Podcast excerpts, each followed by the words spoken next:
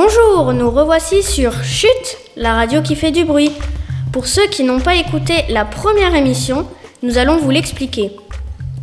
Nous avions vu quand, qui et pourquoi on a inventé les fake news et comment les repérer.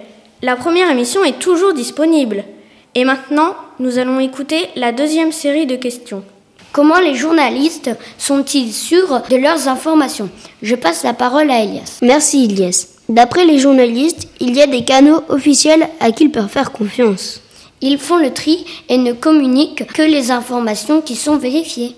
Ils recoupent les informations si plusieurs sources donnent la même information et que ces sources sont solides. Elle peut être considérée comme vraie. Par exemple, lors d'un attentat, sur place, ils entendent souvent des informations contradictoires sur le nombre de blessés et de morts. Ils attendent que le procureur de la République, qui est en charge de l'enquête, leur livre un bilan officiel. Ils essaient d'avoir entre les mains les documents qui prouvent cette information. Quand ils ne sont pas sûrs, ils utilisent le conditionnel.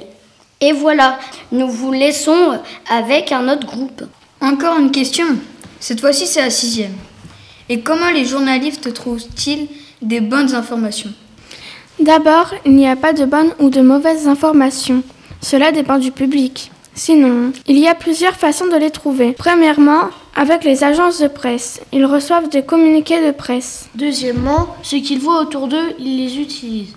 Troisièmement, les autres médias tels que les journaux locaux, nationaux et radios. Quatrièmement, il y a Internet et les réseaux sociaux, mais il faut se méfier des fake news. Ils ont une cellule qui analyse plein d'articles Internet et identifie les fake news. Ils sont avertis lorsqu'ils sont en train de lire une fausse information. Par exemple, l'histoire avec le chinois qui a été infesté de vers en mangeant des sushis. Cinquièmement, il y a aussi les SMS ou le téléphone ou la recherche sur le terrain. Tout dépend de quelle information ils recherchent. Ils ne sont jamais seuls. C'est du travail d'équipe. Il faut mieux aller voir celui qui l'a vu que celui qui a discuté avec celui qui l'a vu. Ils ont de bons contacts, comme par exemple les procureurs s'il y a un meurtre, les ministres pour donner les chiffres. Ils forment aussi des réseaux d'information. Ils vont parler à des élus, des fonctionnaires, des magistrats, des sportifs et bien d'autres personnes. Où allez-vous chercher les photos? Les journalistes nous ont dit sur place accompagnés d'un photoreporter. À France 3, ils ont un abonnement pour une banque de photos libres de droit. L'AFP aussi propose un abonnement pour des photos. S'ils les prennent sur Internet, ils demandent l'autorisation à l'auteur.